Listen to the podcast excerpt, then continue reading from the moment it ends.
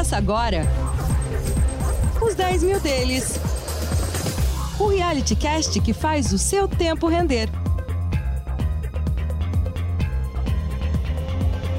Muito bem, então muita coragem para a gente colocar no ar e de pé mais um episódio. O Carlos Castrucci, gestor de recursos da Roa Asset Management, que criou esse projeto junto comigo. E a primeira edição dele foi em maio de 2020. Nós alocamos 10 mil reais na Bolsa de Valores a cada semana, repercutindo o que aconteceu com essa grana. Essa grana já foi para quase 15 mil reais. Recentemente, em meio a um clima ruim da Bolsa, chegou a ficar um pouco abaixo dos 10 mil originais, a 9 mil e cacetada. Mas hoje tudo isso é segundo plano, Carlos, porque a pauta que se sobrepõe e se sobressai é a crise geopolítica ucraniana. E eu já quero abrir essa edição te dando aquele boa tarde e pedindo a sua primeira leitura, a sua primeira forma de enxergar essa escalada da crise geopolítica que tende a tirar ainda mais a racionalidade dos mercados globais. No Brasil não é diferente, embora o impacto até o momento seja um impacto tímido em comparação com outros índices acionários pelo mundo. Boa tarde, Carlos.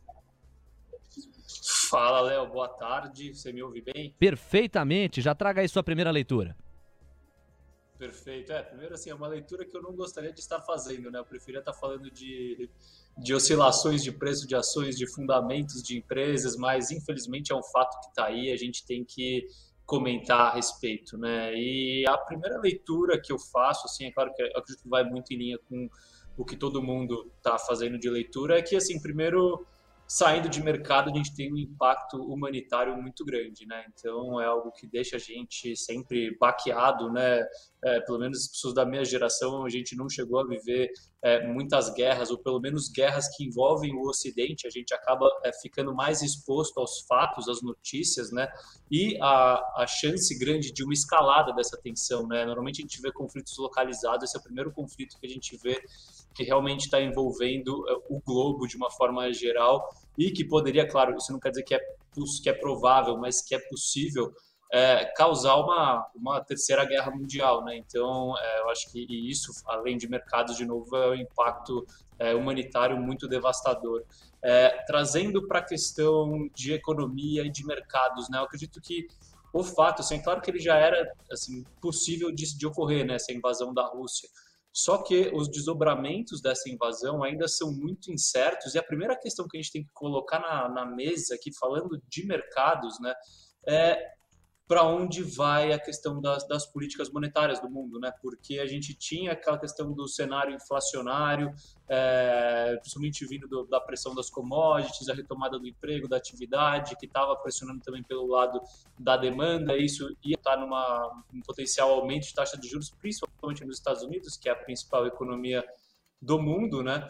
E agora com esse monte de fatos novos, né, que a gente deve ver pressão inflacionária do lado da, da oferta, mas, por outro lado, a gente pode ver também uma desaceleração econômica mais rápida do que o esperado e até uma recessão econômica causada por toda essa questão de conflitos e restrições nas cadeias de suprimento. Então, a gente tem um tabuleiro que eu diria que é praticamente todo novo né, é, para a questão das decisões de política monetária e tudo pode mudar de, de, daqui em diante no caminho que o Fed vai tomar. Eu não queria estar no, no, na pele do, do presidente do Banco Central americano nesse momento. Por certo, a tarefa não é nada fácil. Carlos faz uma alusão aqui à próxima reunião de juros dos Estados Unidos no dia 16 de março. E de fato, o tabuleiro que já não era exatamente o mais é, fácil ou menos complexo, ele já era bastante complexo, fica ainda mais. Porque se de um lado você tem uma, infla uma inflação, uma pressão inflacionária na casa dos 7, 7,5% no acumulado dos últimos 12 meses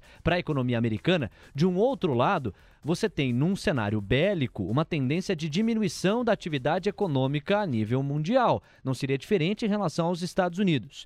Então, fica um pouco contraditório você tentar mediar a inflação, baixar a pressão inflacionária, mas ao mesmo tempo por meio da subida de juros, você comprometeu o ritmo do crescimento econômico, que fica bastante desafiado com essas últimas evidências que a gente vem narrando aqui. E tem um outro ponto tão importante ou mais: as commodities estão ficando muito caras. Se você considerar a popularidade do governo Joe Biden, que derrete e a cada dia tem mais dificuldades, nesse horizonte próximo de o petróleo continuar se apreciando, fica ainda mais difícil pensar na sustentação do governo Joe Biden, que também do ponto de vista da política externa vem sofrendo momentos difíceis. Foi assim na retirada das tropas do Afeganistão, consequências muito ruins na leitura da opinião pública americana.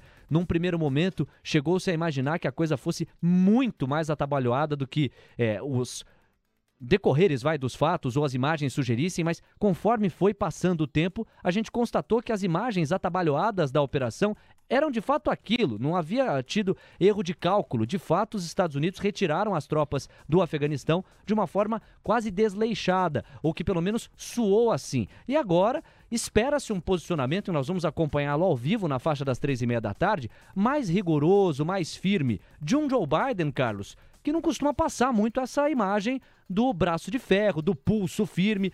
A opinião pública americana aguarda com ansiedade e todos os olhos do planeta se voltam para lá, justamente para responder à pergunta: qual Joe Biden virá discursar? E mais do que isso, que tipo de discurso será esse? Quais sanções econômicas e qual posicionamento do ponto de vista militar da defesa americana, pensando em eventuais reforços que poderiam ser deslocados, direcionados, destinados para a Ucrânia? Quer dizer, tem muitas questões, muitas interrogações nas expectativas em torno desse discurso, hein?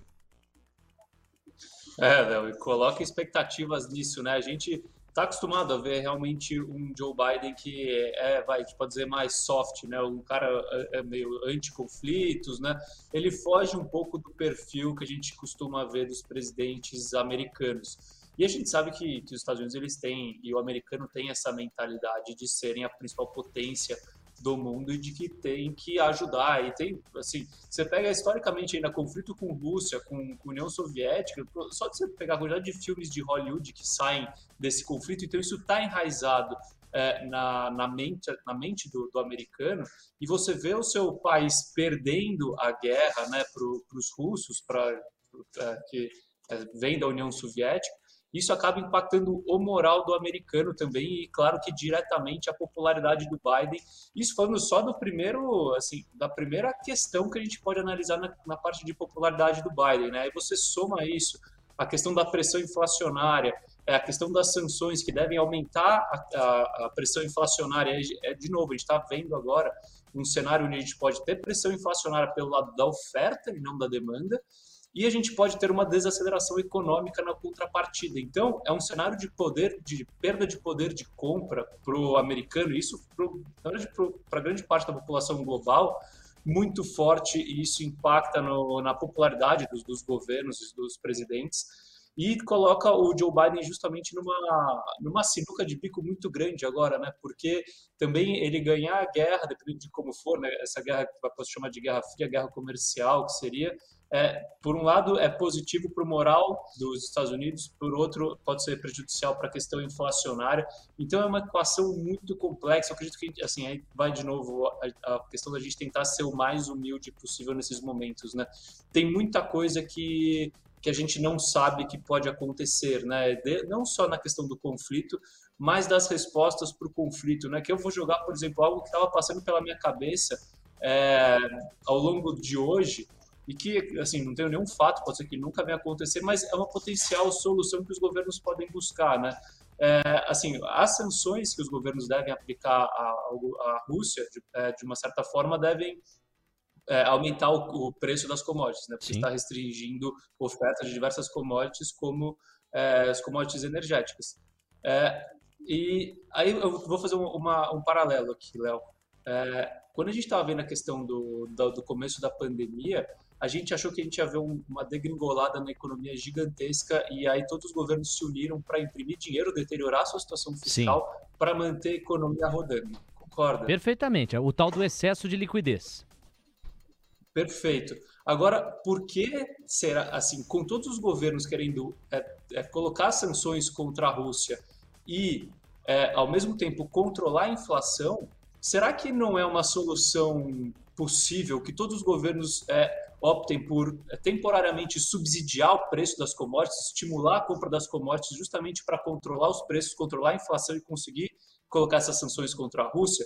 Assim, eu não sei se isso é provável, mas eu acho que assim, os governos devem tentar atuar de uma forma é, colaborativa para conseguirem mitigar o impacto inflacionário das sanções que devem vir para a Rússia. Então tem muita água para muita água para rolar ainda, a gente tem que acompanhar e tem esse discurso daqui a 15 minutos que vai ser bem emblemático para a gente conseguir desenhar os próximos capítulos. Discurso esse que nós vamos transmitir simultaneamente. Vale a pena você se ligar. Três e meia da tarde, a expectativa de início das palavras de Joe Biden. Continue na TC Rádio, a melhor cobertura está aqui. Agora a gente vai começar a passear por algumas imagens que continuam dando a temperatura da cobertura desta crise geopolítica na Ucrânia. Esta primeira que nós vamos subir, no comando do André Dias, junto a Catarina Kobayashi, é de fumaça saindo da região que abriga o Ministério da Defesa da Ucrânia em Kiev. Aí está a imagem que registra essa saída de fumaça, justamente daquele que é o abrigo do Ministério da Defesa da Ucrânia em Kiev. Uma imagem que continua dando o tom da forma como nos últimos minutos, nas últimas horas, a escalada do conflito tem adquirido, tem apenas se intensificado. Vamos a uma segunda imagem, ó, que mostra pessoas esperando trens numa estação enquanto tentam deixar Kiev, capital da Ucrânia. Estas imagens produzidas hoje, o crédito vai para Get Images ou Images. A imagem anterior era da agência Reuters e é outra imagem que mostra a maneira como a população ucraniana vai buscando achar alternativas e fugir. Essa terceira imagem, eu quero mandar um grande abraço, parabenizar o nosso Vinícius Martins, que é o designer da Mover, o serviço de inteligência aqui do TC que alimenta a nossa base. Agora você vê essa arte que foi produzida pelo Vinícius Martins com base em informações de agências internacionais. Esta arte especificamente, e agora você consegue vê-la completa, dá a dimensão como se fosse um jogo do War, um tabuleiro, de quais áreas específicas da Ucrânia já foram bombardeadas, já foram atacadas pelos russos. Por isso o título Ataques Russos na Ucrânia, veja abaixo os principais locais ucranianos atacados pelas forças russas. São mísseis que atingiram bases militares e aeroportos ao longo desta quinta-feira.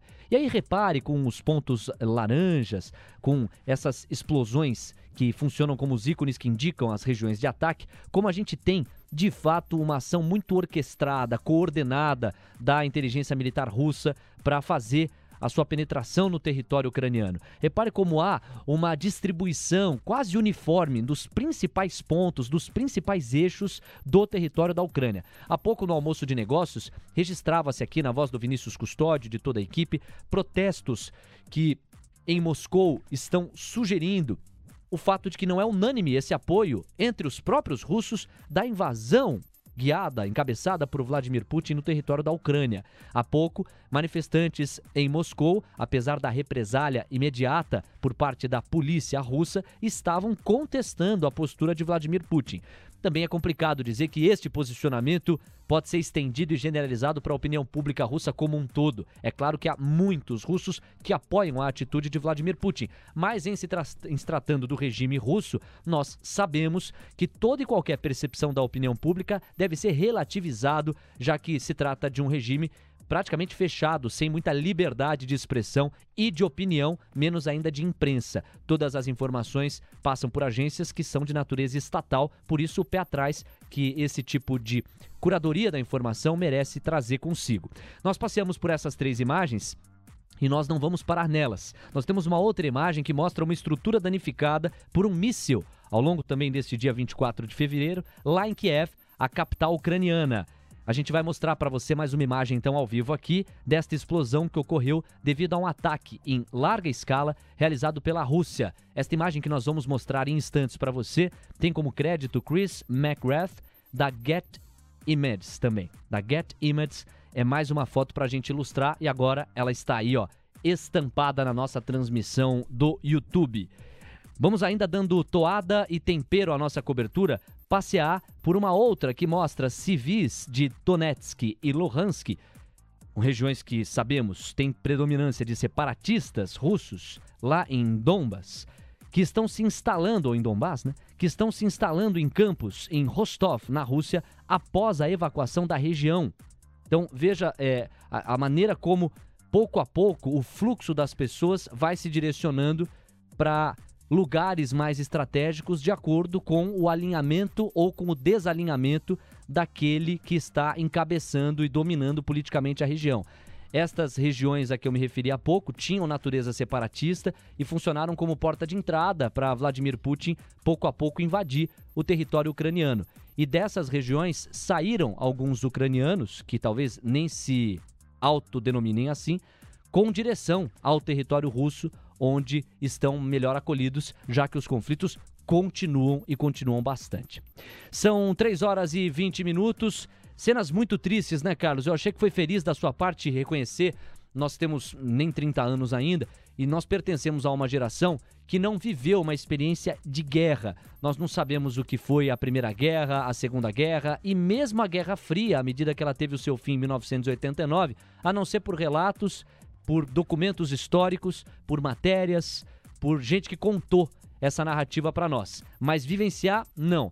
E muitos analistas já sugerem que o que está acontecendo na Ucrânia torna o território europeu bagunçado e instável como não se via desde a Segunda Guerra Mundial. Complicado, né, Carlos? É, Léo, é uma situação muito delicada, né, e que a gente acaba não tendo controle sobre. Eu acho que a questão, assim, a gente tem que acompanhar de perto e tentar é, controlar o nosso destino à medida do possível, né? As nossas ações, o que a gente vai fazer e, e assim diante. É, vamos passear agora, Carlos, pelos índices acionários e ver exatamente a situação de momento no mercado. Atenção, então, primeiro repercutindo o Ibovespa. O Ibovespa agora cai 2,3% a 109 mil e 431 pontos. A moeda americana estressou mais ao longo dos últimos minutos. Toca agora uma aceleração de 2,68% e os contratos futuros da divisa americana aponta para R$ 5,149. Para você ter uma dimensão ou uma referência do que isso significa, vamos lembrar que ontem a moeda americana fechou os trabalhos a R$ 5,01 nos contratos futuros. Agora está em R$ 5,15 praticamente. São 14 centavos em comparação com o fechamento de ontem, é notícia. A curva de juros mantém um estresse que, na média, carrega com 13 ou 14 pontos base o pedido de prêmio de cada um dos contratos. E entre as blue chips, todos os papéis caem, exceção feita aos papéis da Suzano, que estão avançando 0,75% a R$ 53,88. Eu quero chamar a atenção em relação aos papéis da Petrobras. Logo quando eu recebi aqui o bastão do Vinícius Custódio no almoço de negócios, ele me passou esse bastão repercutindo um destaque que àquela altura tinha merecido um urgente do painel Mover Pro fala do Master, um dos integrantes que atuam na política monetária americana, e diz que a guerra pode impactar o ritmo de remoção de estímulos da autarquia americana, ou seja, a ideia da redução da liquidez pode sofrer uma postergação dependendo da escalada da guerra. Um outro destaque urgente, e bota urgente nisso, também vem em relação ao Federal Reserve, é esse aqui. Vamos a ele. Consumidores serão afetados com alta contínua do petróleo, diz Barkin. Como você sabe, ele é um dos integrantes do Federal Reserve e há pouco se pronunciou Estamos nos referindo aqui a uma das vozes mais relevantes dentro do Banco Central Americano, Thomas Barkin, membro do Fed, que reconhece que o consumidor vai sofrer com as altas do petróleo. É, é um reconhecimento, digamos, protocolar por um lado, Carlos, mas de outro lado, mostra que os Estados Unidos estão atentos, vendo e dizendo que o repasse vai ser meio inevitável com a apreciação constante do petróleo Brent, caso não haja um arrefecimento nesse clima de guerra. E aí tem a ver com o teu primeiro comentário, quer dizer, as commodities mais estressadas e uma pressão inflacionária mais galopante ainda, no caso dos Estados Unidos, que foi empurrando com a barriga a subida dos juros e pode pagar caro pelo preço, hein, Carlos? É, Léo, assim, guardadas as devidas proporções, os Estados Unidos estão vivendo hoje um cenário semelhante ao que o Brasil, claro, assim, guardadas as devidas proporções, vale o destaque aqui, ao que o Brasil é, passou em 2015, né, que é o cenário de inflação com fraqueza econômica, né? E aí quando você já está com uma política monetária é, expansionista, né, ou frouxa, quando você está com um crescimento anêmico que a política monetária conseguiria estimular se você afrouxasse ela mais, mas você não tem muito para onde ir, mas você tem uma inflação galopante do outro lado, você fica numa equação que foge das equações padrões econômicas, né? Porque normalmente a gente tem é, é, crescimento que gera inflação e aí você aumenta os juros para reduzir essa inflação e aí você fica nesse ciclo. E agora não, a gente tem um cenário de inflação sem crescimento e isso é muito complexo para os Estados Unidos manejar, né? Falando assim um pouco de, de cenário para cada uma das variáveis que vem na minha cabeça aqui. Primeiro, questão de, de commodities, né? principalmente a questão da, de commodities energéticas, do petróleo. É, é, é, vai ser difícil né, é, controlar, porque a Rússia é um dos, é um dos principais produtores. Né? Nos Estados Unidos, a gente tem a passagem, vai, dá para falar quase que instantânea do preço de petróleo para a bomba de, de gasolina, então isso vai impactar ainda mais o, o bolso do americano nessa parte é, do petróleo.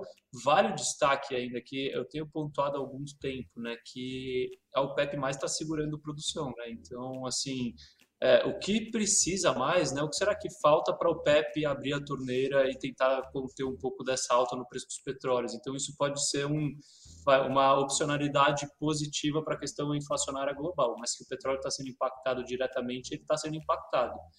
É, falando de novo de petróleo, né, trazendo para Brasil, é, eu teve uma notícia aqui agora, até se puder pagar aqui para mim, Léo, a Petrobras virou para queda, né? É, é isso mesmo?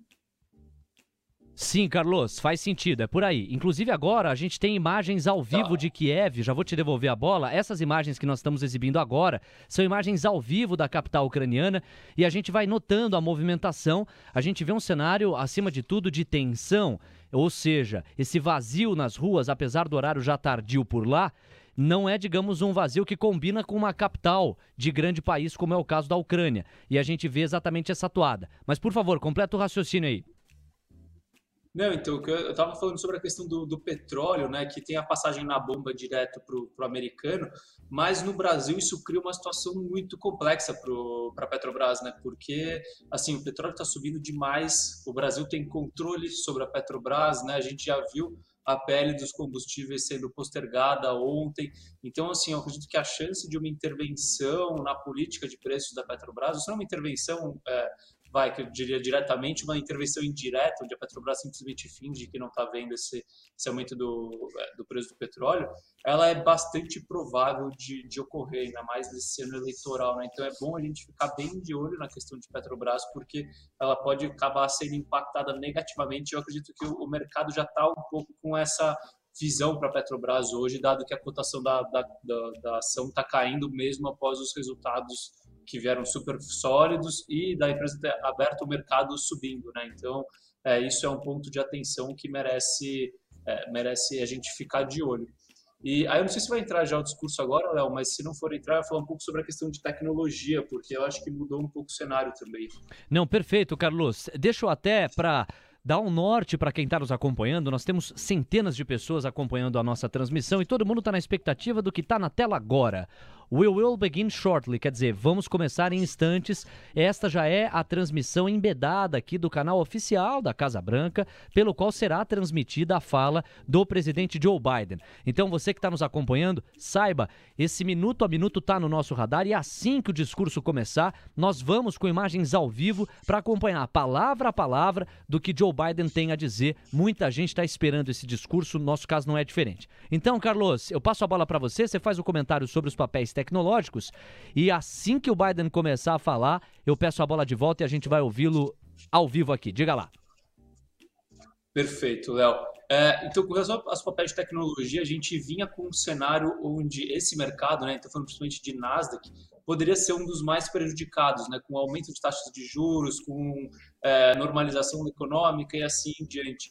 Só que com esse cenário que está se desenhando agora, de, dos conflitos, é, primeiro a gente tem a questão da potencial mudança nas políticas monetárias, política monetária é, americana, que pode reduzir a retirada de estímulos econômicos, e isso acaba sendo é, menos negativo né, para empresas de tecnologia.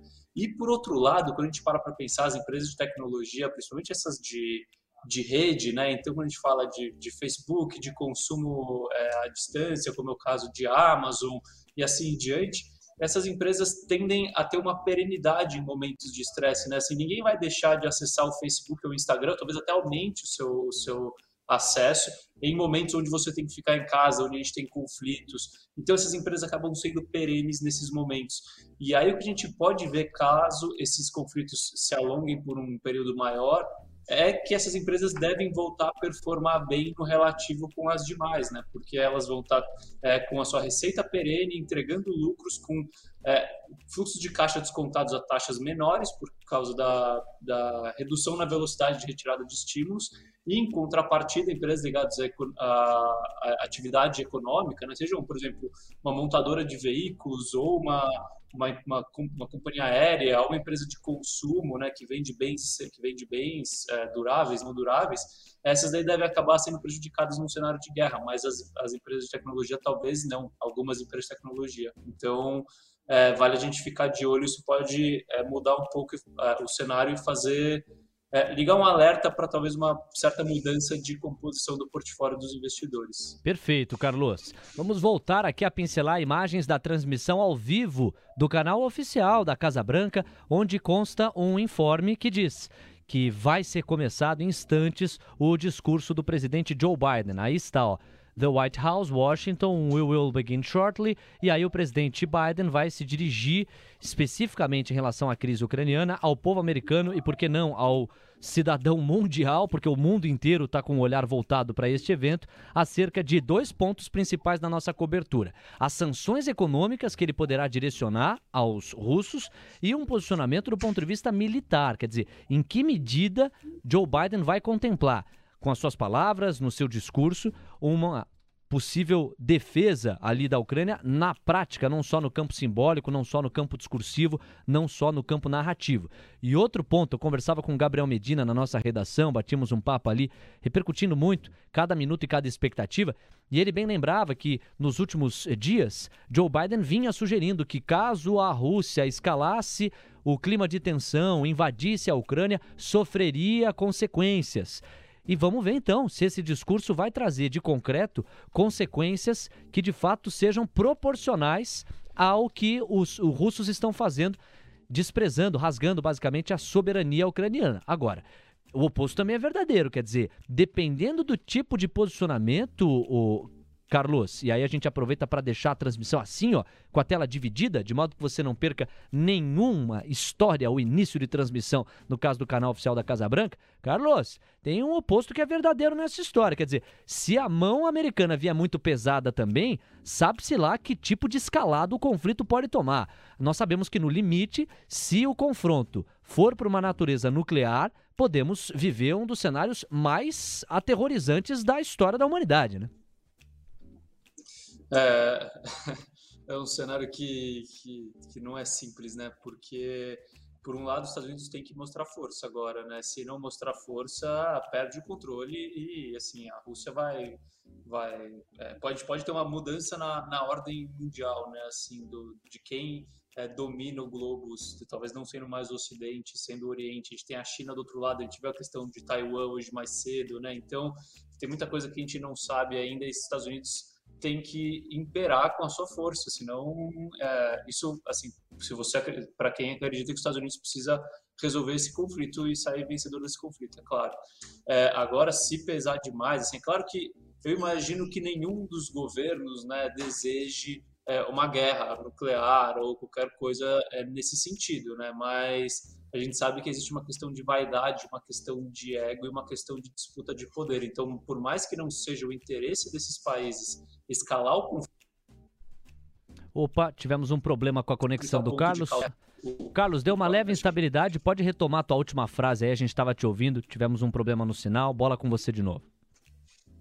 Perfeito. Bom, o que eu estava complementando aqui, é, por mais que é, não seja o principal interesse dessas é, dessas, dessas potências mundiais, a gente escalar um conflito que seja uma guerra mundial, uma guerra nuclear, qualquer coisa que seja, a gente sabe que é, eles têm que mostrar força de alguma forma. Então, talvez, depender da estratégia de longo prazo de cada um desses países, não pode ser descartado um conflito desses. Por isso que a gente tem que ficar bem de olho nesse discurso do Biden e também no, nos, próprios, nos próximos desdobramentos. Né? Tem que confiar é, na capacidade do, não só do, dos presidentes, mas também de todos os seus assessores, secretários, para chegarem numa, numa solução aí que seja a melhor possível.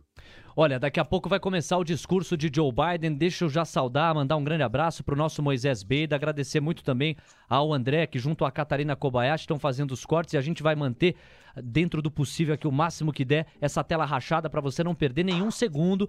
Nós estamos à espera do canal oficial da Casa Branca para começar o discurso de Joe Biden. E é uma expectativa gigante, né, Beida? Bem-vindo, boa tarde, obrigado por estar com a gente de novo. Beida fazendo uma maratona nessa cobertura. O que o Biden vai falar, acho que deve inspirar a atenção no sentido de sanção econômica e também no sentido militar, né? Boa tarde. Boa tarde. É, e sanção para, de repente, para as empresas de petróleo, né? Mas o problema é, é acender o cigarro no posto de gasolina, né? Fazer sanção para empresa de petróleo com petróleo a 105 é complicado. Pois é. é. Eu acho que já tiveram a chance de uma saída diplomática, né? O Putin passou por cima. É, a minha preocupação hoje é, é, com certeza, nunca vi uma guerra durar pouco. Né? A única guerra que eu vi durar pouco foi a Guerra dos Sete Dias, que foi uma semana.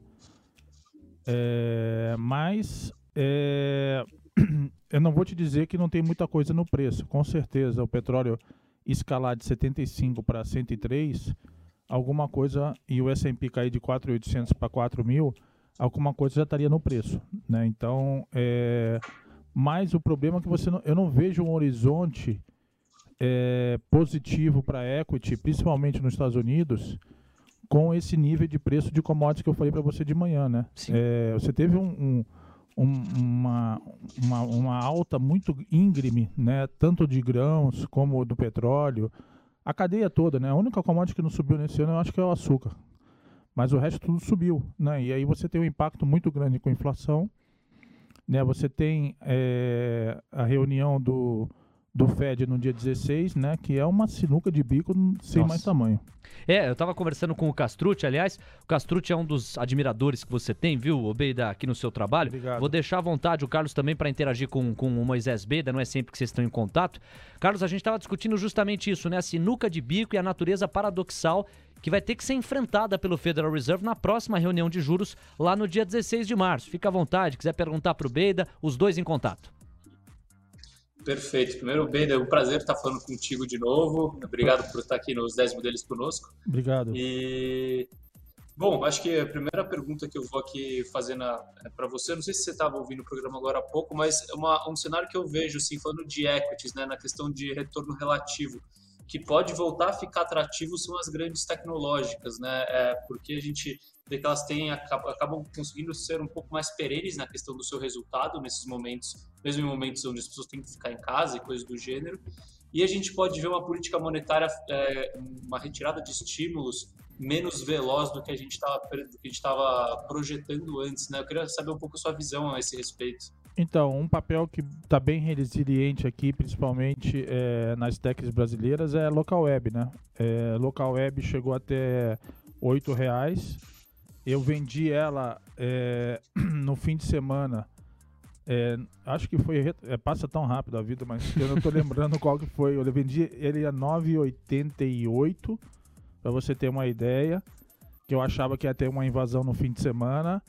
E na segunda-feira não teve invasão, eu comprei ela a 9,93. E acabei vendendo ela a 10,78, né? E fui para Sabesp, né? É, ela tá bem. Eu concordo com você. É, eu acho que a Melius eu acho que está sofrendo bastante, não sei qual o motivo, mas tem alguns papéis que é, fazem me, me, me, mostrar que já fizeram fundo, principalmente a local web. No setor externo, eu acabei de comprar a Palantir, né? Eu já comentei aí no almoço de negócios. É, é uma empresa que, além de ter uma tecnologia aí para é, guerra, monitorar armas, monitorar é, deslocamento de tanques. Então é uma, é uma, tecnologia muito bem preparada aí pelo FBI pelo Mossad, né? E é uma empresa que eu tive ela no final do ano, né? Eu acabei zerando no mesmo preço a 19 dólares, voltou para a faixa de 10, 11 dólares. Eu acho que é um tiro bom, principalmente nesse ambiente é, geopolítico conturbado. É, as empresas grandes de tech é, que eu mais gosto são Meli, né? Que é um papel que eu acho que vem muito forte aí para retail. Ó, o homem vai falar, já botaram até a bandeirinha. já já é, vai começar. Meli eu gosto bastante. Eu gosto Facebook eu acho que tem que esperar fazer um fundo, né? Mas vai brigar aí também, de repente, pode ser um papel é, que também, no, mesmo com. Ele se sai bem né, né, né em crises, né? Principalmente é, gente mais na rede social, né? E o que mais? Acho que essas aí são a, a, as que eu gosto mais. Em outro papel, Carlos, que tem que ficar de olho é Sabesp. Eu, eu tô com uma visão que ela é um cavalo vai ser muito parecido com o que aconteceu com o Semig, né? Hoje é, o nosso amigo Tarciso é, deve estar em terceiro ou quarto nas pesquisas, né? Se tiver uma pesquisa mais apurada. E a hora que, e a hora que começar a correr aí, é, depois, pode ser para março ou abril, é, tem grande chance de ganhar e privatizar essa empresa. E essa bola o Beida cantou no Expresso da Manhã já faz um tempo, ficar de olho em papéis que podem destravar com movimentação política, no caso aqui governo de São Paulo e uma eventual chegada de Tarcísio, é um uma encorpada. Defensivo, né? né? É, é, exatamente. Olha, o Beida Carlos acabou de pintar um urgente no painel Mover Pro, vamos a ele, destaque super importante. Moscou está disposta a negociar rendição com Kiev. Essa informação vem de agência russa. Putin estaria preparado para discutir os termos com o presidente ucraniano. Já se fala em rendição, pelo menos do ponto de vista russo, do ponto de vista de Moscou, a ser negociada com o presidente ucraniano. Ou seja, seria de uma maneira bastante rápida, convenhamos, sem encontrar muita resistência, uma tomada russa do território ucraniano, tentando reduzir aí, na visão do Putin, o derramamento de sangue. Nós seguimos com a tela rachada e você que está chegando agora, saiba, em instantes vai começar o pronunciamento do presidente Joe Biden. Daqui a pouco a gente pode repercutir mais esse urgente, mas é o seguinte, é, Carlos, vou começar com o mais jovem desta vez. É, um mero palpite. É, é, esse pronunciamento estava marcado para as duas e meia da tarde no horário de Brasília. Depois foi para as três e meia. Já são três e quarenta e um, bicho. Daqui a pouco nós vamos fazer o pronunciamento sete da noite. Esse atraso todo do Biden aí diz alguma coisa na sua intuição, Carlos? é difícil, né? Estão acordando assim, ele, né? Então, Nossa, pior que eu, já vi algumas piadas nesse, nesse sentido, né? Mas assim, é, quanto mais tempo ele demora para falar, mais pressão fica sobre a, a necessidade de ser um discurso efetivamente bom, né? E, e forte, assim. E, porque quanto mais tempo demora, assim, imagina, vou pegar um, vai pegar um exemplo é, bobo, assim, mas de outro lado. É, bom, imagina que você quer comprar uma ação, tá? E você decide comprar ação agora, mas você fica lá, você sabe que vai sair um fato ou qualquer coisa do gênero, mas você fica lá é, esperando, esperando, esperando, esperando até o ponto onde você não consegue mais comprar ação num preço razoável, né? Então, assim, é, normalmente as decisões, quando você tem a decisão já pronta, né, o seu discurso pronto nesse caso, você tem que ser o mais rápido possível para agir. Quanto mais tempo você demora, mais difícil é de você acertar, né? Eu acho que nesse caso vai muito nessa linha. Então, é, para mim, eu não fico confortável com essa demora, assim, é, do meu ponto de vista. O que me parece uma leitura bem é, factível, né, Beida? É estranho demorar tanto assim, gente. Nós tivemos pronunciamentos de outros líderes globais de uma maneira muito mais rápida. É, o mercado já. É, a própria. A própria. Como é que é? é quando o cara tá mal nas pesquisas. É, popularidade. Popularidade do Biden já não vai bem faz tempo, né? Então, é, eu, não tenho, eu não tenho a menor dúvida que o Putin talvez até com Xi Jinping, já estão, é, já teve essa ideia aí, é, já faz pelo menos uns cinco anos aí, né? Esperou o Trump perder a eleição, esperou a Merkel sair, né? Então, é, a gente sabe que o grande mediador de tudo que acontece no mundo é o tio Sam, né? E, e, ele tem que ser um cara forte, né? Tem que ser um cara é, para resolver esses problemas, não pode vir com a mão fraca, né? Tem que vir com peso, né? Então, ó, chegou o homem. Ele está se dirigindo, já já a gente vai trazer então, ó, porque a imagem pelo canal do YouTube do Canal oficial aqui, me refiro à Casa Branca, ainda não começou, mas a gente vê ao, ao, longe, assim, a longe, o presidente Joe Biden se encaminhando para o púlpito. Já vai chegar essa imagem ao vivo aqui para nós. Por hora, vale destacar o seguinte, ó, os mercados americanos estão operando neste momento com viés de baixa, Dow Jones cai 1,83%, S&P 500 está caindo 0,74%, Nasdaq sobe 0,62%. Nós vamos ouvir Joe Biden que vai começar o seu pronunciamento em instantes aqui, ó. Vamos trazer para você o pronunciamento de Joe Biden, ele que está discursando, começa o seu discurso neste momento aqui e você vai acompanhando as imagens e o presidente americano que vai conversando. More than 175,000 troops, military equipment and positions along the Ukrainian border. He moved blood supplies into position and built a field hospital, which uh, tells you all you need to know about his intentions all along. He rejected every good faith effort the United States and our allies and partners made to address our mutual security concerns through dialogue to avoid needless conflict and avert human suffering. For weeks, for weeks, we have been warning that this would happen. And now it's unfolding largely as we predicted. In the past week, we've seen shelling increase in the Donbass, a region in eastern Ukraine controlled by Russian backed separatists. The Russian government Biden dizendo que era previsível e que ele reforçava a importância de uma saída diplomática.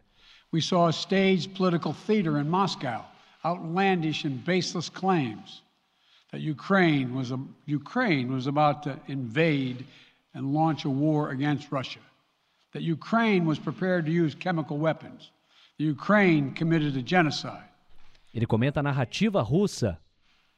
We saw a flagrant violation of international law in attempting to unilaterally create two new so called republics on sovereign Ukrainian territory.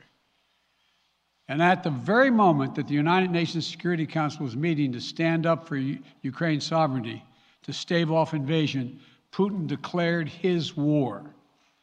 Within moments, moments, missile strikes began to fall on historic cities across Ukraine. Ele reforça a importância do Conselho de Segurança, que se posicionou contra e alertava para os riscos de invasão o tempo todo e segue erguendo uma introdução à sua fala. We've shared declassified evidence about Russia's plans and cyber attacks and false pretexts so that there could be no confusion or cover up about what Putin was doing. Segue comentando a maneira como os fatos se deram e relata os ataques cibernéticos dos russos contra os ucranianos. And now he and his country will bear the consequences. Today, I'm authorizing Agora as consequências. strong sanctions and new limitations on what can be exported to Russia. Olha as This is going to sanções. impose severe cost on the Russian economy, both immediately and over time. We have purposely designed these sanctions to maximize the long-term impact on Russia and to minimize the impact on the United States and our allies. Atenção, hein? São as I want to be sanções. clear. The United States is not doing this alone. For months, we've been building a coalition of partners representing well more than half the global economy. Os Estados Unidos não estão sozinhos nessas sanções. European Union, including France, Germany, Italy, as well as the United Kingdom, Canada, Japan, Australia, Reforça o alinhamento com os outros líderes ocidentais. to amplify the joint impact of our response. I just spoke with the G7 leaders this morning, and we're in full and total agreement. We will limit Russia's ability to do business in dollars, euros, pounds, and yen. Limitações às transações russas e formação de negócios nessas moedas. limit their ability to do that. We're going to stunt the ability of to finance and grow Rus- the, the Russian military. We're going to impose major, and we're going to impair their ability to compete in high-tech 21st century economy. We've already seen the impact of our actions on Russia's currency and the ruble, which early today hit its weakest level ever, ever in history. The Russia stock market plunged today. The Russian government borrowing rate spiked by over 15%. In today's actions, we've now sanctioned Russian banks that together hold around $1 trillion in assets. We've cut off Russia's largest bank, a bank that holds more than one third of Russia's banking assets by itself, cut it off from the U.S. financial system. Limitações para bancos russos, envolvimento de um trilhão de dólares em assets. That means every asset they have in America will be frozen. This includes VT, Atenção, hein? Recursos russos na América congelados. which has $250 billion in assets. As promised, we're also adding the names to the list of Russian elites and their family members that are sanctioning that were sanctioned as well. As I said on Tuesday, these are people who personally gain from the Kremlin's policies and they should share in the pain. We will keep up this drumbeat of those designations against corrupt billionaires in the days ahead. On Tuesday, we stopped the Russian government from raising money from U.S. or European investors. É um isolamento econômico para a Rússia e uma crítica também às elites que deram legitimidade econômica à movimentação de Putin. 1.4 trillion dollars. Some of the most powerful impacts our actions will come over time as we squeeze Russia's access to finances and technology for strategic sectors of its economy and degrade its industrial capacity for years to come. Between our actions and those of our allies and partners, we estimate that we'll cut off more than half of Russia's high tech imports. It will strike a blow to their ability to continue to modernize their military. It'll degrade their aerospace industry, including their space program. It'll hurt their ability to build ships, reducing their ability to compete economically. And it will be a major hit Barreiras para a competitividade russa, por enquanto, limitação para a capacidade russa de negociar com moedas estrangeiras e sanções que incluem limitação na exportação à Rússia. Tomorrow, NATO will convene a summit. We'll be there to bring together the leaders of 30 allied nations and close partners to affirm our solidarity 30 países que solidariamente vão se unir em torno dessas sanções. All aspects of our NATO alliance. Although we provided over $650 million in defensive assistance to Ukraine just this year, this last year, let me say it again. Our forces are not and will not be engaged in the conflict with Russia in Ukraine. Não vai haver reforço militar americano na Ucrânia. Importante essa informação. As I made crystal clear, the United States will defend every inch of NATO territory with the full force of American power. And the good news is, NATO is more united and more determined than ever. There is no doubt, no doubt that the United States and every NATO ally will meet our Article 5 commitments which says an attack on one is an attack on all. Over the past few weeks, I ordered thousands of additional forces to Germany and Poland as part of our commitment to NATO. On Tuesday, in response to Russia's aggressive action, including its troop presence in Belarus and the Black Sea, I've authorized deployment of ground and air forces already stationed in Europe to NATO's eastern flank allies Estonia, Latvia, Lithuania, Poland, and Romania. Falando de novo da união e da parceria com outros países, os mercados nos índices acionários americanos vão reagindo bem, hein? Adding their own forces and capabilities to ensure collective Bem mais duro, né? And today, bem mais. within hours of Russia's unleashing its assault, NATO came together and authorized and activated an activation of response plans. This will enable NATO's high readiness forces to deploy and when and where they are needed protect our NATO allies on the eastern boundaries of Europe. And now I'm authorizing additional U.S. force capabilities to deploy to Germany Postura firme de Biden vai tendo repercussão nos índices acionários americanos. O Nasdaq acentua o viés de alta, S&P 500 reduz o viés de queda. I've also spoken with Defense Secretary Austin and Chairman of the Joint Chiefs General Milley about preparations for additional moves should they become necessary to protect our NATO allies and support the greatest military alliance in the history of the world, NATO. As we respond, my administration is using the tools, every tool at its disposal, to protect American families and businesses from rising prices at the gas pump. Aqui aproveita o Biden para reforçar o apoio e a ajuda às famílias americanas, a forma como ele tenta proteger o seu povo. Should not exploit this moment to hike their prices to raise profits. You know, in our sanctions package, we specifically designed to allow energy payments to continue. We are closely monitoring energy supplies for any disruption. We've been coordinating with major oil producing and consuming countries toward our common interest to secure global energy supply. Isso é importante, um reforço nas commodities energéticas em meio à crise na Rússia. Release from the strategic petroleum reserves of major energy consuming countries. And the United States will release additional barrels of oil as conditions warrant. Biden reforça o compromisso com mais barris de petróleo de modo a evitar buracos e falta de recursos ou commodities energéticas. American people are feeling at the gas pump. This is critical to me. But this aggression cannot go unanswered. If it did, the consequences for America would be much worse. America stands up to bullies. We stand up for freedom. This is who we are. Fala em liberdade. Repeat the warning I made last week. If Russia pursues cyber attacks against our companies, our critical infrastructure, we are prepared to respond. For months, we've been working closely with, our with the private sector to harden our cyber defenses, sharpen our ability to respond to Russian cyber attacks as well. I spoke last night to President Zelensky of Ukraine. A conversa dele com o presidente ucraniano. Will support the Ukrainian people as they defend their country. We'll provide humanitarian relief to ease their suffering.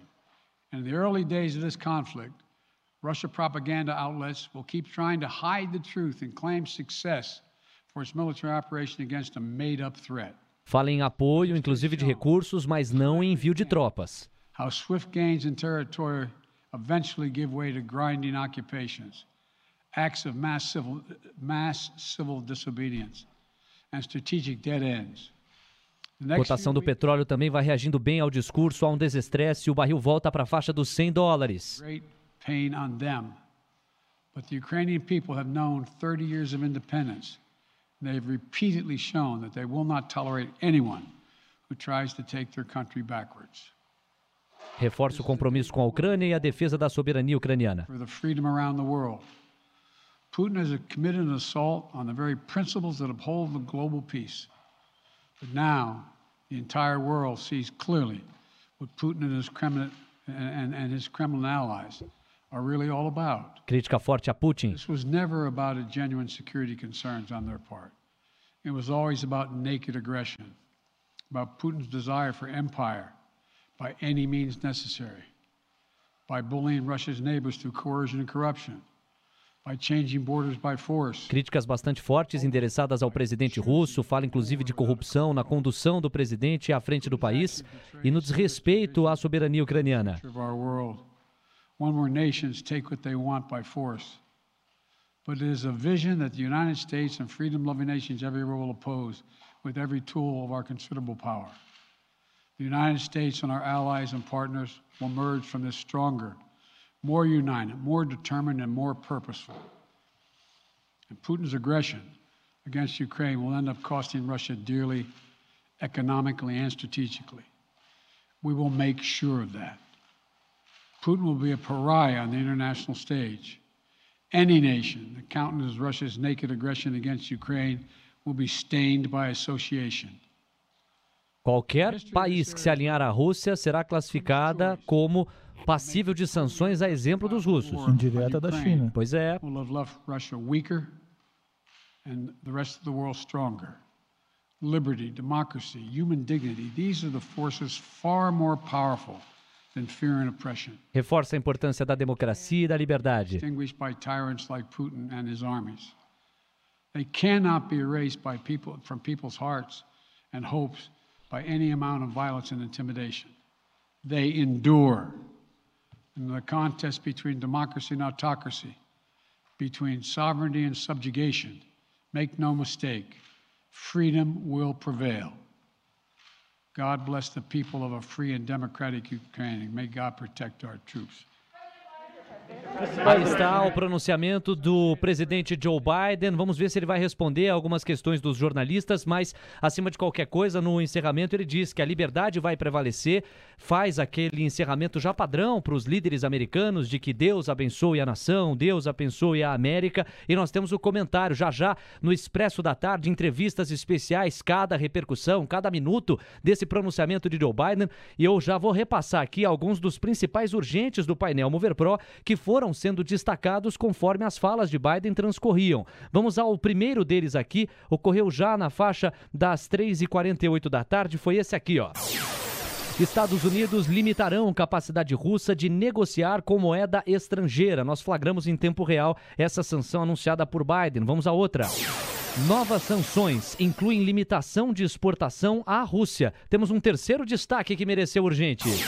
Forças norte-americanas não lutarão na Ucrânia. É um reforço ao fato de que haverá benefícios econômicos ou de suporte de recursos à Ucrânia, mas não um reforço bélico militar americano para combates contra os soldados russos. Temos um quarto destaque urgente. Estados Unidos vão liberar mais petróleo de reservas estratégicas, endossa Joe Biden. E um quinto. Biden diz que liberação de reservas de petróleo ocorrerá quando necessário. A digestão dessas palavras por parte dos índices acionários americanos é imediata. O S&P 500 chegou a reduzir o viés de baixa, enquanto o Nasdaq acentuou o viés de alta, embora agora volte para a faixa do 0,7%. O Dow Jones cai 1,44, enquanto o S&P recua 0,6. O Petróleo teve na sua cotação mexidas importantes. Agora a cotação do barril do petróleo Brent é de 101 dólares com 97 centavos, mas ele chegou a bater a faixa dos 100 dólares novamente. B, da sua primeira leitura em torno desse pronunciamento do presidente Joe Biden, por favor, a sua análise. Veio bem mais forte que eu imaginei, né? É... o fato dele ter juntado também, falado com 30 nações, né?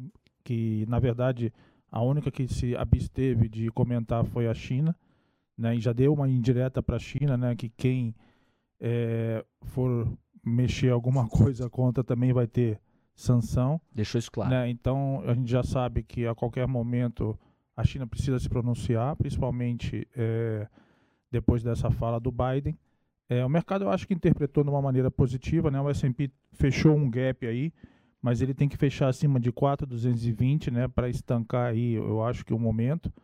É, na minha opinião, é, forçou o Biden, o, o, o Putin a, a, dar uma resposta, né? Eu acho que é, a bola passou para o lado do Putin, né? É, algumas ações de tecnologia já vinham ensaiando uma, ensaiando uma boa melhora aí no, no começo do pregão. Isso, na minha opinião, deve continuar, né? É um movimento que o Carlos falou. É, caíram bastante, né? O fato dele ter anunciado de uso de reserva estratégica de petróleo é um fato muito positivo, né, principalmente com petróleo nesses níveis. É, então, isso aí pode estancar um pouco é, o, o, petróleo nesses níveis, né, que seria um, um, fato positivo. E outro fato positivo também não falou nada sobre as, impor sanções para as empresas de petróleo. Né? Isso aí poderia é, piorar a situação na, nas empresas de petróleo e, consequentemente, o petróleo bater 120. Muito bem, Beida. Deixa eu passar a bola para o Carlos. Deixa eu já agradecer o Beida. Beida, você foi um maratonista aqui conosco hoje. Muito Tamo obrigado. Junto. Tamo junto sempre, viu? Obrigado. Obrigado por engrandecer nossa cobertura. Valeu. Valeu. O Carlos Castrucci faz o seu destaque final porque o time de Gabriel Medina já está chegando aqui para dar sequência à cobertura. Pois não, Carlos? E já fica aqui o meu abraço e o meu muito obrigado. Perfeito, Léo. A minha leitura vai muito na linha do, do, do Beida, tá? Eu acho que assim, ele tentou estrangular a, a, a, Rússia por meios econômicos, né? Então, anunciar que não vai entrar na guerra bélica, eu acho que isso é positivo. É, anunciar a, a, tentativa de estrangulamento econômico por meio do mercado financeiro, né? Pelo mercado de capitais, eu acho que isso é positivo também, porque a gente sabe que o dinheiro precisa transitar por algum lugar, né? Você é, limitando o trânsito de dinheiro, o uso de moedas, isso é, eu acho que é uma sanção que é, pode jogar a favor de uma resolução do conflito lá na frente, porque isso acaba dificultando o trânsito né, do dinheiro das pessoas e não impacta empresas, por exemplo, de petróleo, como foi o caso que o Beida bem colocou. Ele não colocou sanções para empresas de petróleo, isso acaba impactando menos o setor de, de, de energia.